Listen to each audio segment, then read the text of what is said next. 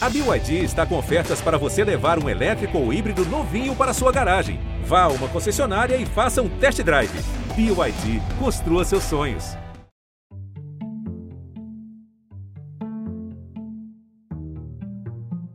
Olá, que bom que você chegou até aqui. E se o tema do episódio de hoje te atraiu, tem muita chance de você ou alguém próximo estar com a saúde mental afetada pelas redes sociais ou perto disso. Acertei? Afinal, ninguém está sozinho nessa, né? Estar na rede pode ser um estresse permanente. Basta um passo em falso, ou seja, uma palavra mal colocada, uma opinião equivocada ou algo banal mesmo para começar um movimento de ataque contra você é instaurado o tribunal da internet, onde as pessoas te acusam, te julgam, te condenam e ainda ditam as penas, que pode ser o seu cancelamento. Você deixar de existir no mundo virtual, quase o equivalente a uma pena de morte haja saúde emocional para suportar isso. Claro que as redes sociais são também espaços muito interessantes para troca de ideias, entretenimento, vida saudável, mas infelizmente elas estão cada vez mais sendo tomadas pela intolerância e pelos discursos de ódio. E como conviver nesse ambiente sem que ele afete a nossa saúde mental? Nossas convidadas vão nos ajudar a responder essa pergunta. Dora Figueiredo, 28 anos, atriz, apresentadora, youtuber, que sabe muito bem o que é ser atacada pelos haters, né, Dora? Seja muito bem-vinda. Renata, meu Deus do céu, eu sei muito bem, viu, gente? Já fui aí cancelada algumas vezes. E é um sentimento horrível. Mas vamos conversar sobre isso. Eu espero ajudar as pessoas aí a entenderem melhor como conviver com a internet de uma maneira saudável, sem se deixar afetar tanto. Nossa, maravilhoso. Poca, 27 anos, ex-BBB, cantora, também vai contar pra gente, né, Poca, sobre as suas alegrias e tristezas nas redes. Prazer ter você aqui com a gente, viu? Muito prazer estar aqui com você, com vocês, lindas. Vou falar um pouquinho sobre as minhas experiências com a internet, né, que é tão poderosa, que tem um poder imenso de te trazer coisas muito boas, mas também traumas, coisas assim que podem mudar a sua vida e seu jeito de levar a vida para sempre. Nossa, gente, tá grave isso. Tô tensa sim, aqui. Sim, sim, sim. e a atriz Júlia Rabelo, 40 anos, que faz o papel de uma atriz cancelada no filme Me Tira da Mira e que falou uma frase que define bem o status dela nas redes. Abre aspas. Não estou na UTI dos viciados em redes sociais, mas na sala de espera. Fecha aspas. Você tá em alerta, né, Júlia? Tá ali, né? Seja bem-vinda, querida. eu falei isso mesmo, é verdade. Obrigada, é um prazer estar aqui com vocês, mulheres maravilhosas. E é isso, né, gente? A gente está vivendo essa transição já há alguns anos, né, do analógico para o digital. Então a gente está tendo que readequar tudo todo o nosso olhar para o mundo, né? Às vezes eu sinto que é como se de repente o mundo tivesse virado um pequeno conjugado e todos nós estivéssemos morando nele. É, eu tenho um pouco essa ideia de, de tribunal da internet. Parece que tá, tô sempre sendo observada, julgada. É, e apertado, né? Uma coisa muito maluca. Enfim, nossa roda de mulheres hoje tem três gerações diferentes. Eu tô me incluindo aqui para trocar ideias e experiências. O prazer, Renata, está começando. Gente, só quem já foi atacada na internet sabe a dor e o perigo disso para a saúde mental. Quando a Poca começou a ser atacada nas redes, ela estava dentro da casa do BBB, sem ter nem como se defender, né, Poca? E a sua filha foi atacada, sofreu ataques racistas, né? Pois é. Ela já saiu daqui? Ah, tá. É que ela acabou de chegar da escola. É porque a minha filha ela não tem ciência do que aconteceu né? Hum. Quantos anos ela tem, Pouca? Ela acabou de fazer seis anos. E assim, eu sou uma mulher que eu já fui muito cancelada. E assim, quando eu decidi entrar no programa, é, eu falei, cara, com certeza pode dar muita.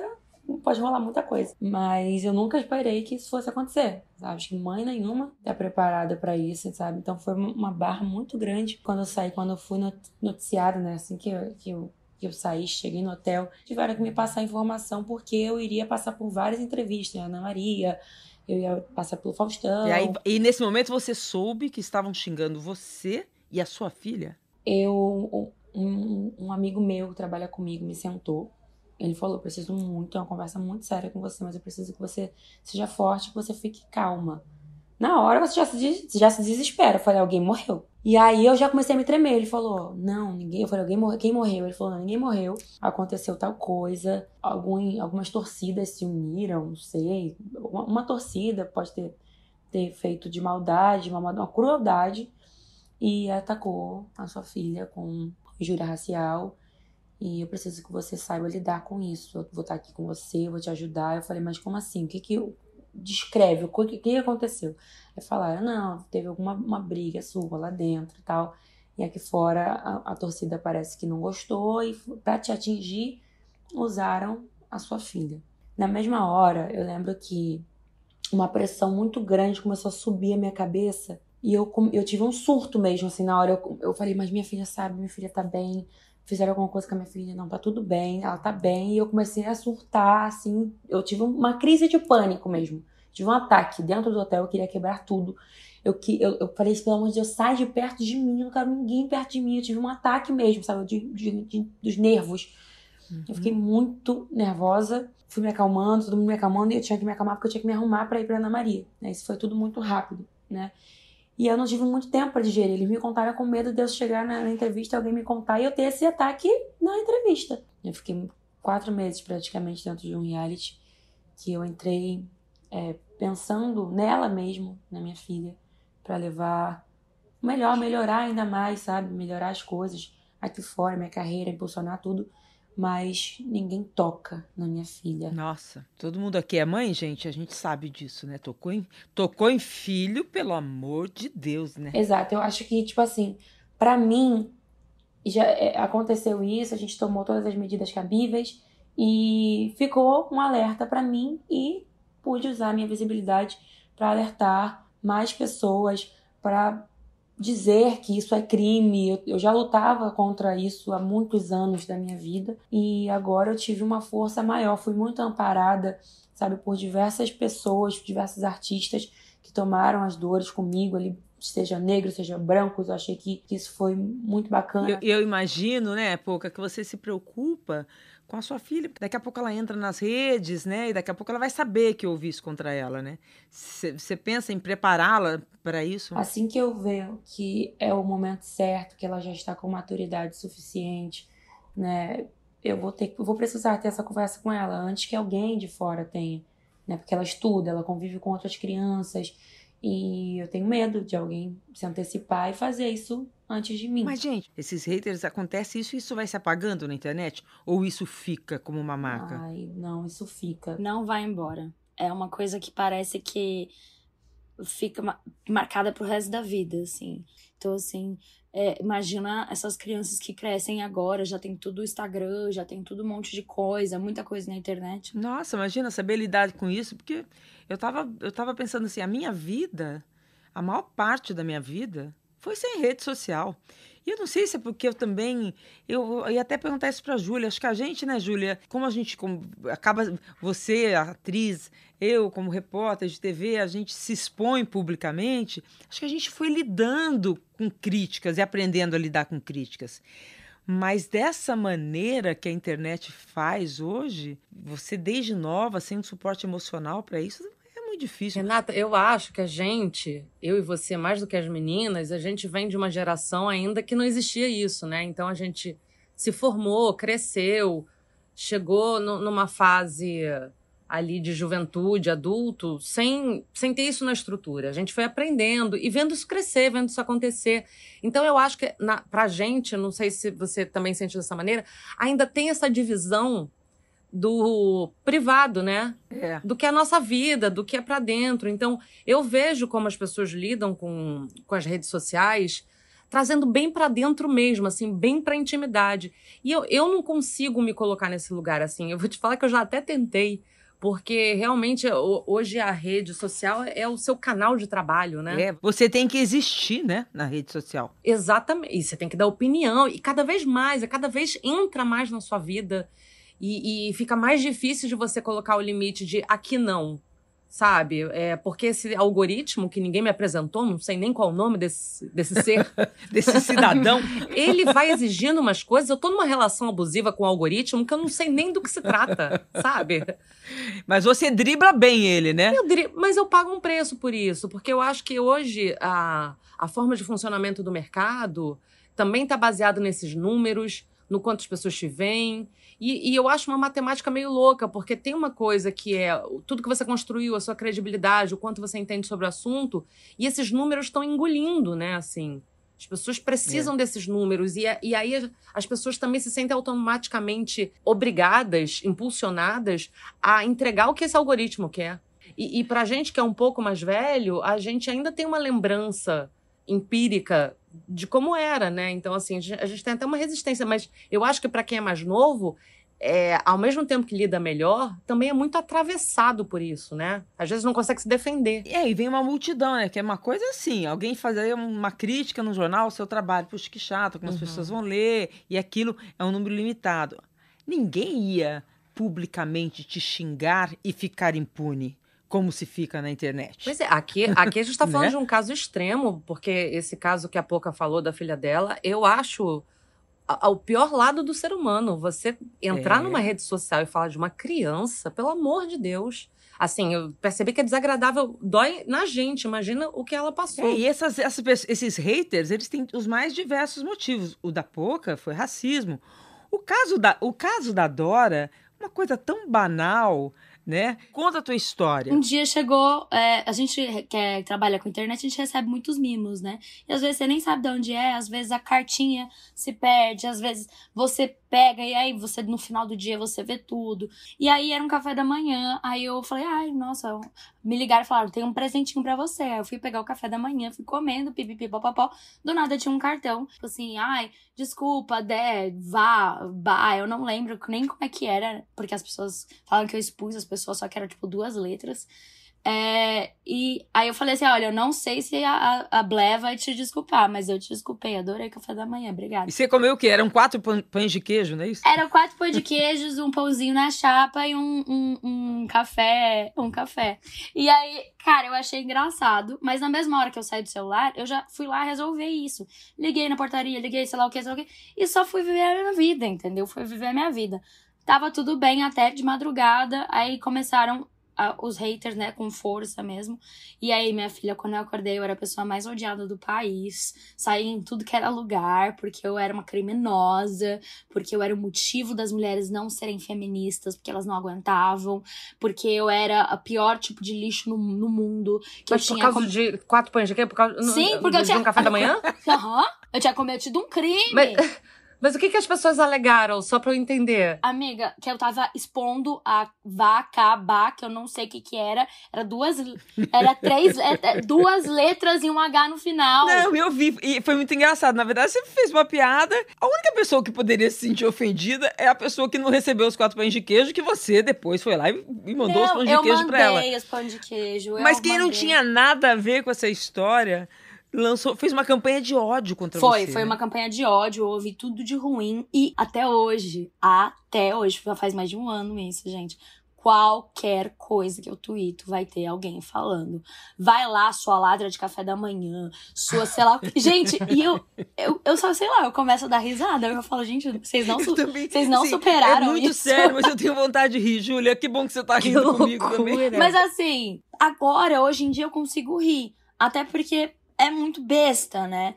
Mas, por mais que agora eu consiga rir, eu, depois de um tempo, eu comecei a ter um estresse pós-traumático disso. É, eu falei com a minha psicóloga, falei com a minha psiquiatra, eu comecei a tomar remédio tarja preta por causa disso. Eu fugi da internet, eu não conseguia mais twittar, eu não conseguia mais entrar nas coisas. Eu Um dia eu vi o meu sobrenome no Strange Topics, eu, eu tive uma crise de ansiedade, porque eu achei que era sobre mim, nem era eu. É, eu comecei a controlar muito mais o que eu falava, o que eu não falava. Mas, né, um dia depois, quando eu tava em casa, de quarentena, trancada, é, sozinha, olhando o meu nome na, nas hashtags, eu, eu sinceramente pensei em me matar por causa disso. Nossa, para, Júlia. Sim. E isso é muito surreal. E aí eu vou chorar, porque semana passada, um amigo nosso da internet se matou depois de ser atacado na internet. Então as pessoas elas não têm noção do poder que elas têm. Elas não têm noção do que é você entrar na internet e todo mundo te odiar ou todo mundo falar alguma coisa sobre você. Porque. Na verdade, tem uma percepção desse todo mundo, né? Não é esse todo mundo. A, Sim, a gente acaba. Minha mãe a, fala isso. A gente acaba achando que essas pe pessoas têm poder sobre a gente, mas não a tem. A gente acredita, mas eu acho que é muito isso. É, do, de, é também é geracional, porque a minha mãe, ela ri e fala: Nossa, caguei, porque essas... minha mãe tem 60, 60 anos. Ela fala: Caguei porque as pessoas falam de mim, não quero saber. E aí é, a gente que, que meio que cresceu na internet, parece que o real e o, o virtual, ele tá muito junto. E não é assim. E aí, hoje em dia, depois desse caso, é, do ano passado, do, do, café da manhã, quando acontece qualquer coisa comigo, eu desligo a internet e eu falo com as pessoas que me amam. Porque essas pessoas, ou pessoas que me conhecem, mas que são reais, que estão ali olhando na minha cara e falando assim: Ah, amiga, tu cagou, você não devia ter, não devia ter compartilhado, mas para de ser besta, essas pessoas não sabem nada de você. Não, é, não pode dar esse poder para as pessoas. É isso. A gente não pode esse é dar é esse poder para esses haters, né? E o que me, mais me, me dói é saber que a próxima geração vai ser pior ainda. Porque a minha geração, a gente começou o Orkut, a gente entrava na MSN, a gente saía da MSN, a gente tinha o poder de entrar e sair da internet. Hoje em dia, as novas gerações não têm mais esse poder de entrar e sair na internet. É o dia inteiro conectado. Você não tem como escapar. E eu acho que para gerações mais novas é mais difícil fazer. É isso que ela tá falando, é mais difícil porque realmente faz muito parte do ar que respira. A gente foi ensinado a ir para esse outro mundo. E mesmo, uhum. não sei uhum. se pra gente também é tão simples não, porque quando você vê alguém falando mal de você, isso dói. É, você sabe que acho que isso não foi um cancelamento. Eu tive uma experiência durante no início da pandemia. Eu tinha acabado de fazer uma matéria, não sei se vocês se lembram. No início, as pessoas falavam não usem máscara. E, e a gente não não estava usando máscara ainda. E mas estavam pedindo para ficar em casa. Mas na época a orientação era, olha, mas você pode sair para fazer exercício. E eu fui correr na rua, no horário que não tinha ninguém. O paparazzi pegou uma foto minha, pegou essa foto, que eu tava correndo, e pegou uma outra, eu falando, gente, fica em casa. E lançou, falando, olha que hipócrita. Menina, começaram a me xingar, me xingar, me xingar. Eu fiquei um pouco nervosa. A minha filha trabalha na internet, a Marcela Ceribelli. Ela tem o, o, o Bom Dia Óbvio, vocês devem conhecer as mais novas. Adoro ela. Ah, que legal. E aí, é, ela falou: mãe, para com isso. Ela que me deu um toque. Eu recebi isso de uma, de uma pessoa, de uma geração mais nova. Não fica preocupada com isso. Dê graças a Deus que essas pessoas cancelam todo mundo, você, e dê graças a Deus que elas não estão na sua, na sua rede. Então, hoje em dia, gente, basta um comentário que eu não gosto, eu tiro. Agora, é diferente porque eu não faço publicidade nas redes. Isso não faz parte do meu trabalho, como é o seu caso, né, Pouca? Né? É profissão também, é profissão e vida pessoal tudo junto. Então, vocês não podem simplesmente tirar essas pessoas, né? Porque ela parece que se você também tira, elas ficam mais raivosas. Mas e aí, como se defender disso, né? Júlia, você já foi cancelada alguma vez? Já teve algum problema? Não nessa proporção. Eu, eu lido com as pessoas, então, nas minhas redes, normalmente. E normalmente o fluxo é sempre mais gentil do que de raiva, né? É, às vezes as pessoas não, não se tocam que elas estão falando com um ser humano, né? São relações mais objetificadas, do tipo, nem imagina quem é você, não tá se preocupando. E aí fala uma grosseria. Então, esse tipo de coisa eu tive que dar. Agora, num cancelamento, não. É, eu acho que essas pessoas querem existir, né? Não... Eu acho que elas se odeiam e querem que todo mundo se sintam iguais a ela. Eu acho que. É, é. Agora, isso que a Júlia falou, pô, que eu acho importante também, que assim, na verdade, será que a gente também não fica muito focado nas pessoas que falam mal? E esquece dos fãs, vocês têm milhares de seguidores nas redes sociais, a gente vê toda hora as pessoas falando bem de vocês. Né? Será que na hora que vem um falando mal, aquilo te atinge mais do que quem fala bem? Né? Eu, eu acho que tem que ter uma proteção emocional aí, tem que ter um, um trabalho emocional de, de controle mesmo, para falar, essa pessoa não me interessa a sua opinião, né? Mas é, é muito do humano, né? Assim, a gente se preocupar. Outro dia o Fábio tava, Fábio Porchat tava me contando um negócio, e eu já vivi isso também, que ele tava. Ele foi fazer uma apresentação em Portugal, sei lá, para 6 mil pessoas, num estádio enorme. E tinha um cara uhum. que ele conseguia ver que não estava se importando com ele, sei lá, tava fazendo qualquer outra coisa. E ele passou o show tentando conquistar esse cara. Não conseguiu. Aí ele contou isso pra uma pessoa e falou assim: Mas Fábio, tinha, sei lá, 6 mil pessoas que estavam na sua. Você ficou prestando atenção naquele cara. E eu já me vi fazendo peça de teatro também, assim. Cara, aquela pessoa não tá na minha. Mas todo o resto tá. Por que, que a gente faz isso, né? Mas isso é para além é. do cancelamento. Cancelamento é uma outra história, né? É, o cancelamento é o outra história. O cancelamento, ele vem em, no efeito manada. É, eu, por exemplo, esse, esse fim de semana foi o meu mais recente cancelamento. Gente, deixa eu entender, são vários cancelamentos? São vários, vários. Eu já passei por vários, assim, em grande e aí as pessoas passam, deixam de te seguir? É, você perde seguidores. Você, por exemplo, eu fui, eu, eu fui contratada para fazer um show agora sábado para mais de 9 mil pessoas lá em São José do Rio Preto. Tava chovendo muito, muito, muito, muito, muito. Estava pronta para subir no palco.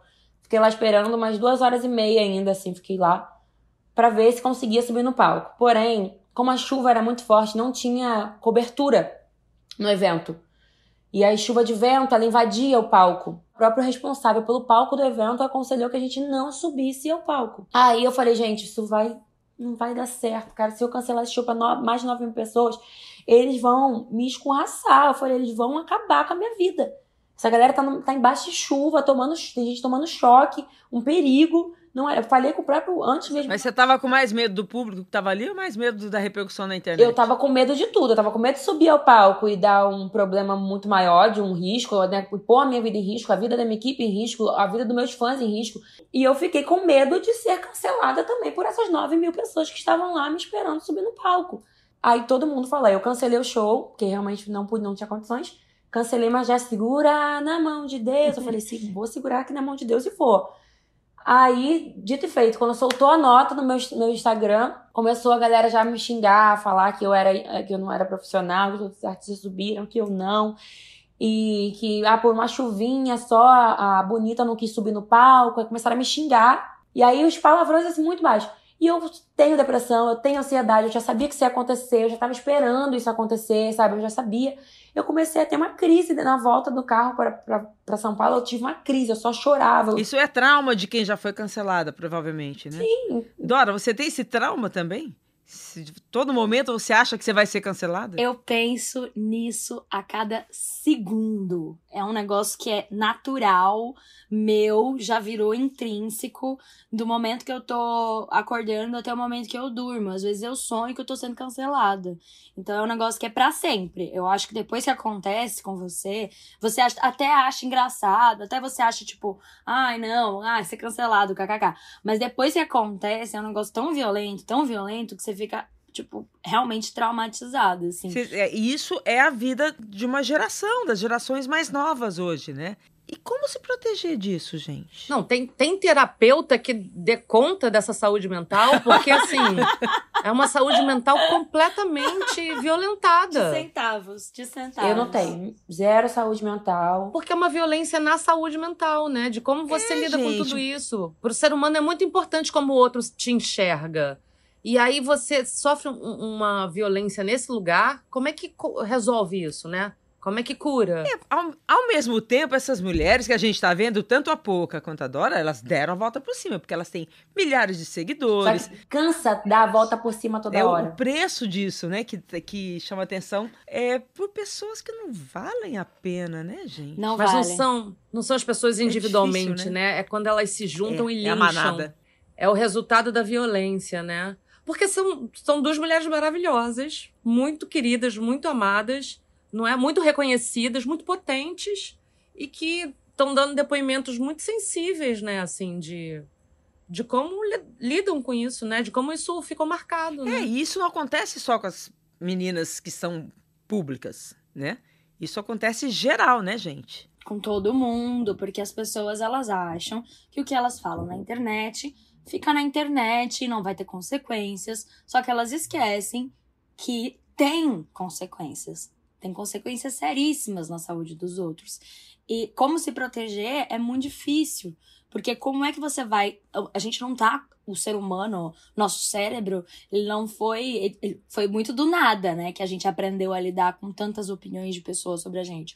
A gente se importava com o que a galera falava no bairro, a gente se importava com o que a galera ali da escola falava que já era terrível, que a galera da escola falava.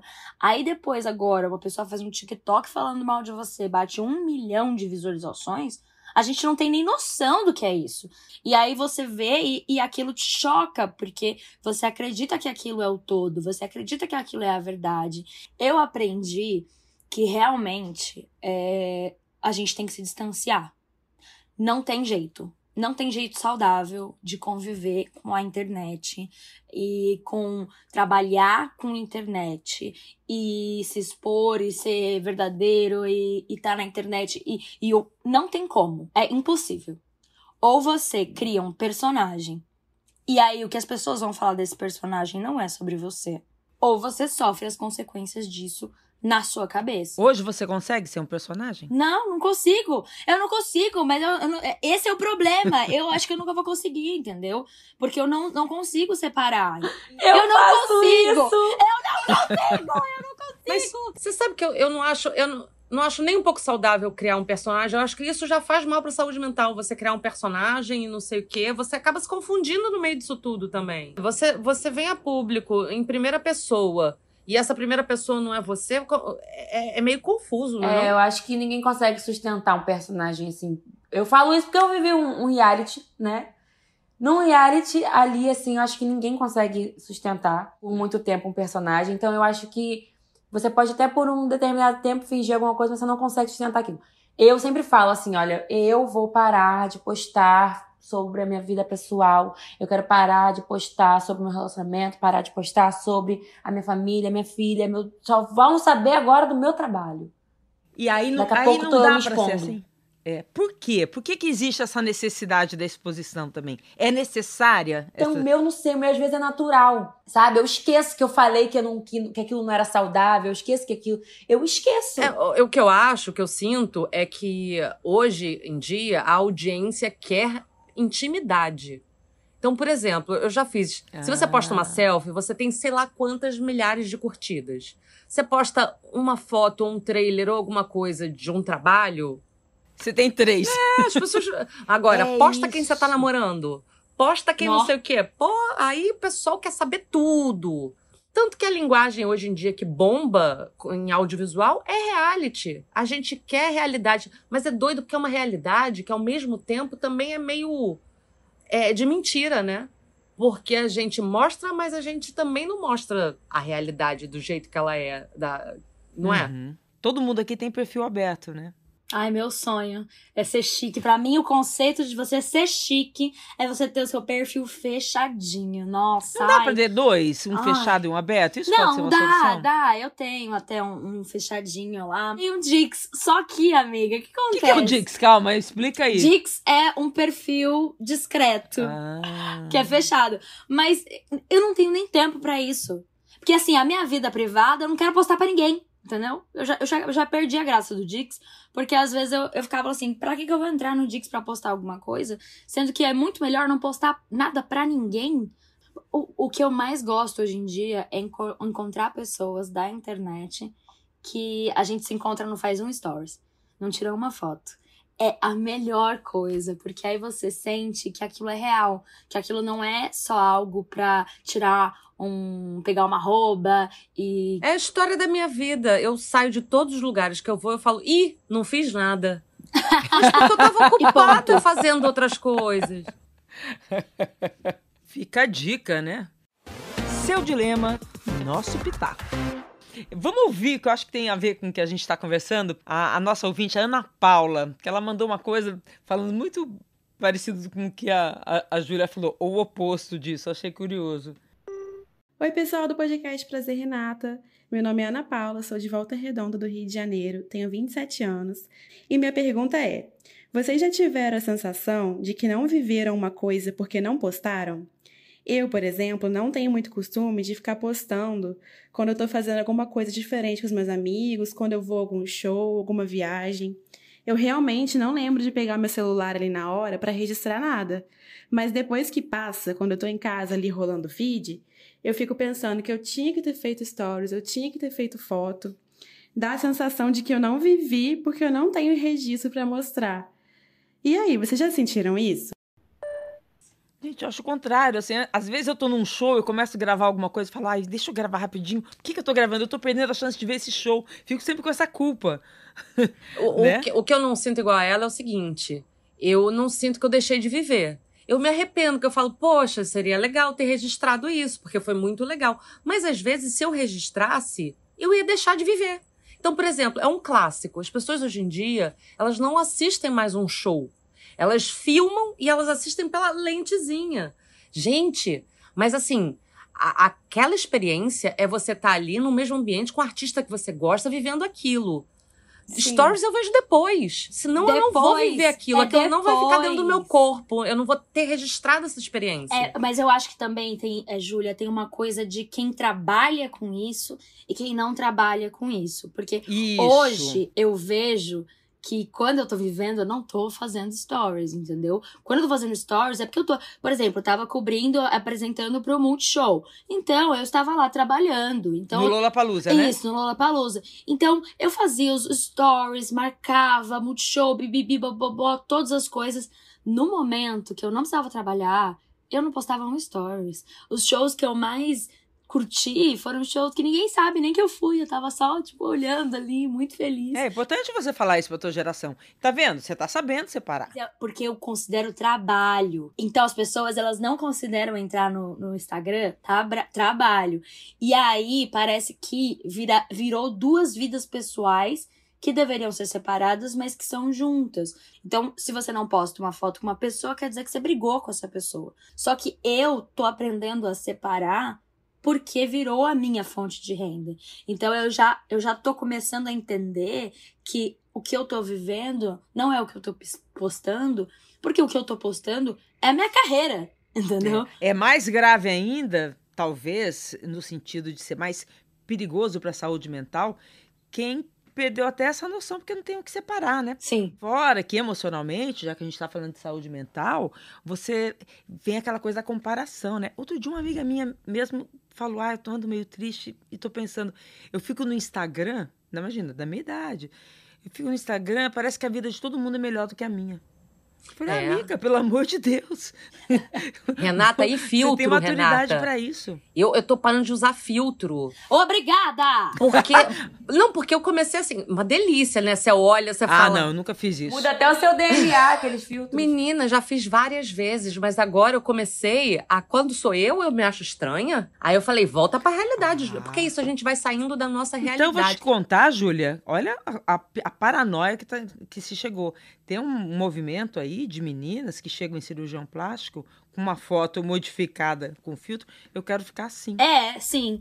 Eu até criei um filtro que chama Filtro Sem Filtros, que não tem filtro nenhum de cor, não muda nada, só tem umas frasezinhas assim na cabeça, tipo, é normal acordar, não é normal se odiar sem filtro, porque as pessoas, elas começaram a não se reconhecer sem filtro. E isso é muito surreal. É, mas vamos só concluir. O que, que a gente fala para Ana Paula, então, sobre essa sensação que ela tem de não ter vivido por não ter postado? Eu acho que tem que abrir mão de alguma coisa, né? Assim, ou você deixa de viver o evento e registra tudo, e depois você lembra direitinho do, da sua relação com a tela, naquele momento. e, ou você vive aquilo, ganha experiências que são físicas, né, de sensação, de um monte de coisa que é importante que a gente está perdendo e tira uma foto. Gente, eu gravo, um, faço um story de 15 segundos só e foi, igual eu fiz com a Doja. Eu aproveitei muito o show dela, me joguei. Nossa, foi incrível, o show lindo. Foi o único show que eu consegui assistir nesse, nesse festival. Mas eu curti pra caramba. E eu via o show dela inteiro, todo mundo com o celular assim, ó. E é da vida, né, gente? A gente não consegue captar tudo. Tem coisas que a gente vive aquele momento que vai para algum lugar dentro da gente, mas que a gente não vai ter acesso a tudo que a gente viveu. Faz parte. É a limitação humana. É, a gente... E se você fica ansioso só em registrar e postar e dizer, olha, eu tive ali, você deixa de aproveitar. É por isso que eu acho que a Ana Paula não, de... não deveria se preocupar com isso. Você deixa de, de aproveitar um momento importante que que uma música desperta em você, né? Um sentimento que vai te levar à tua criatividade, que vai te, te dar uma paz, que vai te levar para um outro lugar de abstração, né? É, que é aproveitar a arte que você está ali, é. né? o mergulho na arte daquilo que está acontecendo. E a presença né? do artista, né? Que assim também é uma é, coisa muito nossa. legal. Você olhar para alguém que se acompanha. Eu acho que está faltando presença, sabe? Sim, Júlia, até é não isso. só do, do, artista, mas as pessoas que estão em volta. O que uhum. aconteceu? Antes do show da Miley Cyrus, eu, eu, eu tava com pouca bateria no celular. E eu falei assim, gente, eu tô aqui no Foz da Miley Cyrus, eu não vou deixar de gravar, porque imagina depois, amanhã eu vou falar pra galera, gente, tava lá, mas não filmei nada, não postei nada. É meu trabalho, né? Então eu falei, vou postar assim. Aí eu peguei, conversei com as pessoas em volta. Aí uma, uma menina, ela tinha carregador portátil. Aí eu peguei, eu deixei o meu celular é, na bolsa dela por umas duas horas. E foi muito bom, porque eu fiz conexões incríveis. E é tão bom e é tão doido ver como um celular te protege, te previne, te, te impede de você olhar para a pessoa do seu lado e conhecer. E nossa, uma delícia, porque foi muito gostoso. A gente conversou, eu abracei, né? A gente se abraçou durante o show do Emicida. Então a gente foi falando as coisas assim antes. Isso é muito importante que você tá falando. Foram duas horas em que eu não olhei pro celular, mas eu olhei para pessoas que eu nunca tinha visto na minha vida e conheci é, lados muito, muito nuances que eu não ia conseguir conhecer se a gente estivesse olhando o celular, entendeu? Isso vale para tudo, sabe? Se você tá, sei lá, olhando pela janela do seu carro, pela janela do ônibus, observando, a gente só tá com a cara no celular. É. Né? A gente, uma coisa que eu penso é o seguinte: é, o, o celular, a internet, essa forma de comunicação é uma ferramenta. Então, que nem quando o ser humano descobriu o fogo, o fogo ele serve para fazer comida, serve para um monte de coisa fundamental para o ser humano. Mas também, se ele for usado de uma maneira ruim, ele vai queimar pessoas, ele vai queimar lugares, ele também destrói. Então, assim, pelo que a Dora estava me falando, o que eu pensei foi: a gente descobriu uma grande ferramenta, mas a gente tem que saber os limites, como é que a gente usa. Então, eu acho que a gente está começando a se alfabetizar nisso, mas como a gente ainda não tem os códigos, muita gente sai machucada, ferida. É, o ser humano, se ele não não se organiza, ele pode ser muito violento, né? É.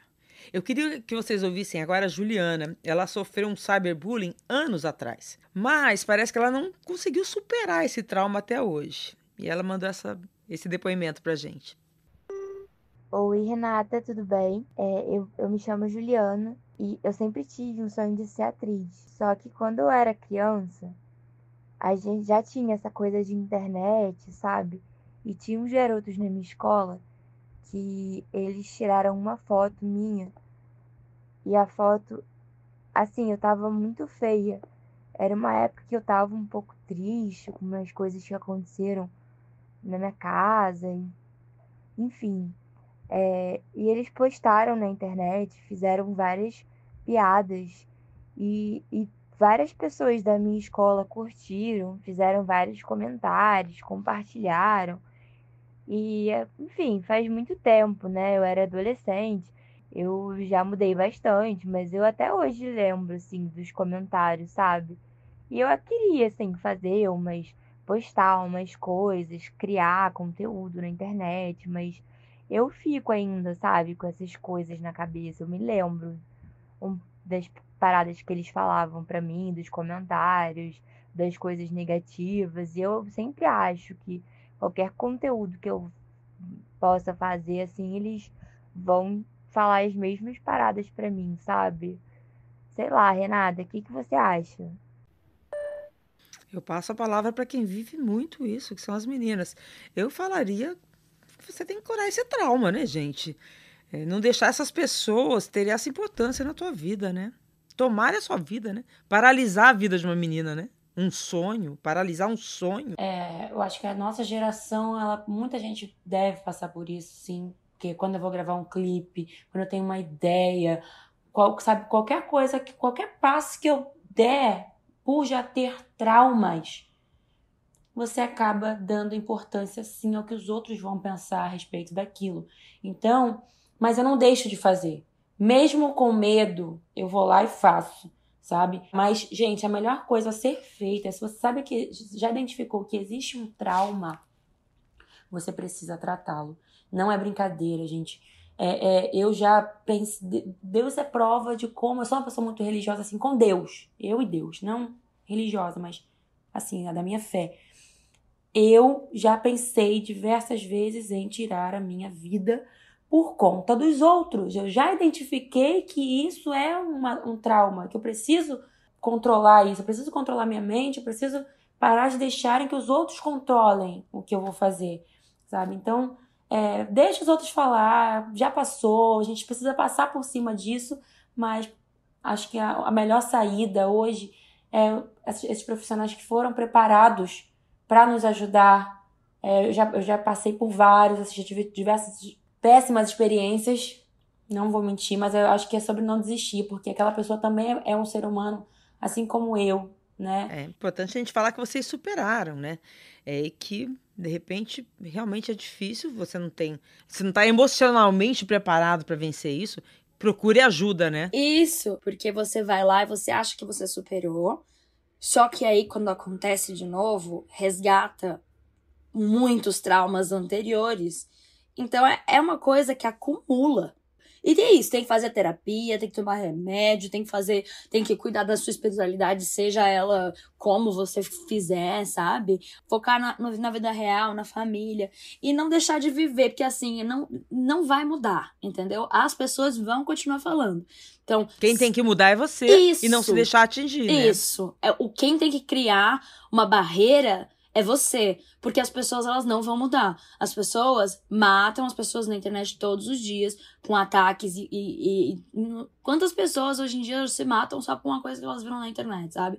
Então assim, é, você tem que criar uma barreira e é uma barreira que não é fácil de criar, para principalmente para quem trabalha com isso, principalmente para quem cresceu na internet, mas é uma barreira de que a gente tem que entender que o que a pessoa fala sobre você não diz sobre você, diz mais o que a pessoa acha dela mesma, diz muito mais sobre como a pessoa lida com o resto da humanidade. Alguma de vocês já ficou algum tempo longe das redes sociais? Experimentaram isso? Já.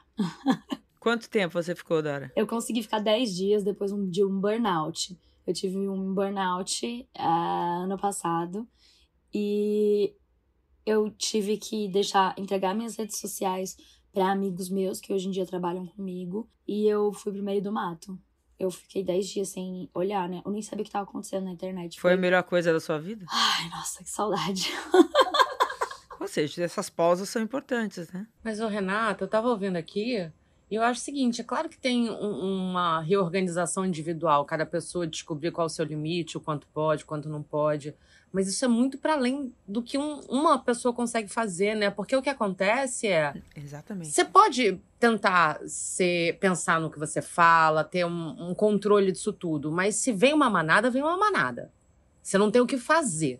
E aí é a violência, o linchamento, e a pessoa depois tem que tentar curar o que dá para curar, né? Porque sempre que você machuca, fica uma cicatriz mostrando o que aconteceu.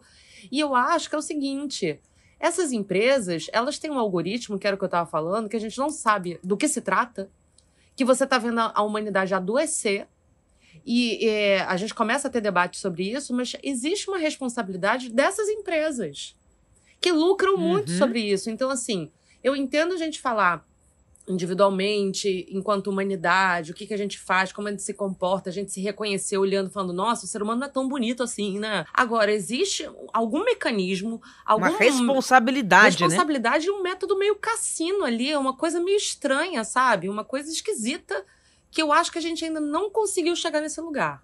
Eu acho que tem uma coisa ali que é, a gente que tem tá, E que tá dominando, que tá dominando a, gente, a gente, né? Que tá, que tá adoecendo a humanidade. E, é, assim, as meninas, elas falaram de uma dor muito profunda que elas chegaram a falar em relação à vida delas. Olha o grau de violência. Eu vi a Pouca falando, falando que pensou essas bobagens, eu vi a Dora. É, eu tenho, eu, eu tô bastante chocada, assim, de, de ver o quanto isso afeta mulheres que são milhões de seguidores, né? Que são é, ícones da internet, né? E dois exemplos de mulheres fortes, né? Assim, então você vê. É. não, não é Que qualquer loucura. coisa, né? Não é qualquer coisa. questão, por exemplo, eu sou uma mulher, tenho 27 anos, eu sou mãe, eu sou empresária, eu sou cantora, tenho muita responsabilidade nas minhas costas e muitas meninas, muitas mulheres se inspiram na minha luta, né, na minha história. E, e, e às vezes, é, hoje, hoje eu tô mais, mais de boa, mas antes eu não, eu não queria mostrar que eu tava, que eu nunca, que eu tinha minhas fraquezas. Falava, não, eu sou uma inspiração. Eu não quero mostrar pra elas que eu tenho altos e baixos, mas eu tenho muito, tenho o tempo inteiro, o tempo todo. Só que às vezes é, eu tô numa situação tão crítica que eu fico tão exausta dessas de passar essas coisas que eu fico, cara, desistir não é uma opção, não quero acabar, não posso acabar com a minha vida. Mas às vezes a dor é tão grande, o transtorno é tão grande que causam na gente, que às vezes a gente não vê uma outra saída, sabe? Eu fico pensando, meu Deus, eu não posso fazer isso comigo, eu tenho uma filha, mas tá doendo muito, eu não tô aguentando essa dor, é uma dor que machuca tanto, é muito profunda. Só que a gente não tá sozinha, eu lembro, não, peraí, eu tenho uma família, eu tenho uma carreira, eu tenho fãs pra caramba, tenho muitas pessoas por mim, eu preciso enxergar isso, que eu tenho uma base. Isso é só um momento que vai passar como muitos outros. Só que cansa você lutar o tempo inteiro pra ficar bem, pra reverter, pra passar, pra dar a volta por cima.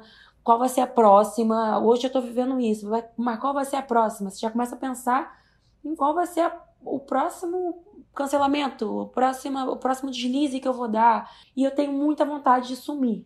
Eu consegui ficar algum tempo fora da- das redes sociais, mas eu tenho uma carreira musical, eu trabalho com mercado publicitário, é, eu não posso simplesmente sumir.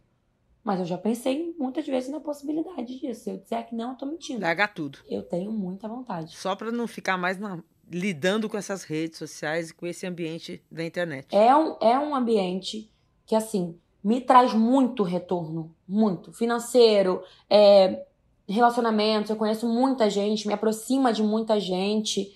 é, mas, às vezes, a gente fica, compensa? Não sei. Eu não sei. Nossa, muito importante que a Júlia falou também. É, é uma reflexão profunda. Eu queria que vocês ouvissem a Mariana, porque ela nos sugere uma reflexão e pede algumas dicas. Vamos ouvir. Oi, Renata, tudo bem? Meu nome é Mariana, eu sou aqui de Niterói. É, eu queria saber se vocês já pararam para pensar no tempo de vida que a gente perde no scroll eterno de rede social, né? Se a gente for olhar horas e horas que poderiam ser produtivas. E aí eu queria saber se vocês já pensaram em parar totalmente, sair de tudo, desligar, ou se vocês têm alguma dica para transformar esse tempo numa forma de uso de rede social mais produtivo, né? Como que a gente pode transformar isso em, em algo enriquecedor para gente? Obrigada aí, viu? Eu acho que as- algumas perguntas a gente já respondeu, mas como transformar o nosso tempo na internet, nas redes sociais, em algo produtivo, gente? Acho que nós três aqui, a gente trabalha com isso, então é produtivo. É, o trabalho tá ali, né? Assim. Agora, isso falando da pessoa jurídica, na pessoa física. Na pessoa física. Na né? pessoa física, realmente eu, eu me vejo gastando muito tempo, mas ao mesmo tempo, tá fora disso, às vezes, é você não tá conectado com o coletivo.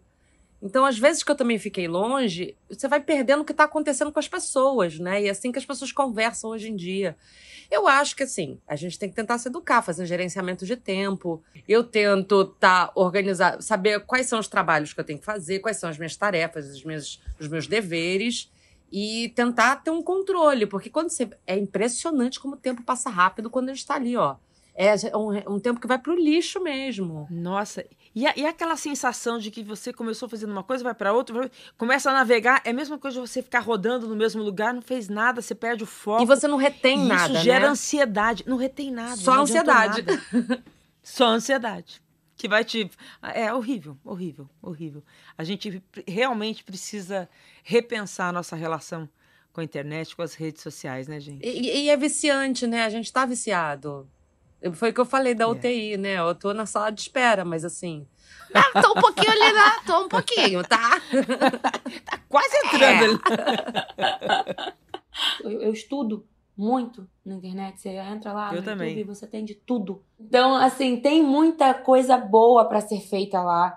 Então, acho que você pode usar isso, né? Assim, pra você usar o seu criativo, pra aprender. É, e ficar atento, né, gente? Não, agora tá me fazendo mal. Até agora eu tava me divertindo, né? O que eu aprendi é entrar com um propósito, lembrar do propósito e não ficar no estou aqui Perder por o foco. é, estou aqui por estar, sabe? Estar com um pro- presente, saber o Isso. que, que você tá fazendo ali, né? Isso, porque se você entra no Instagram pra ver os stories de uma pessoa, você não precisa ver os stories de 60 mil pessoas.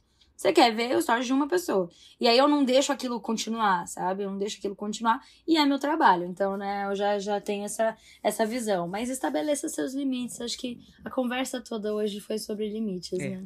Gente, eu amei, amei, amei demais. Nossa, aprendi muito aqui. Vou ficar muito atenta. Muito, muito importante. Todas as falas. Queria super agradecer. Ah, eu adorei, Obrigada. gente. Um prazer estar aqui com vocês. Realmente. Muito prazer, bom. Renata. Uma experiência, hein? Prazer, Renata. Foi muito bom. Foi muito bom. Prazer, queridas. Nesse episódio, nós falamos sobre suicídio. Se você que está nos ouvindo pensar ou tiver algum comportamento que demonstre desinteresse pela vida, procure ajuda imediatamente. E se conhecer alguém nessa situação, ajude essa pessoa a buscar tratamento médico. Na rede pública, a orientação do Ministério da Saúde é que se procure um centro de atenção psicossocial.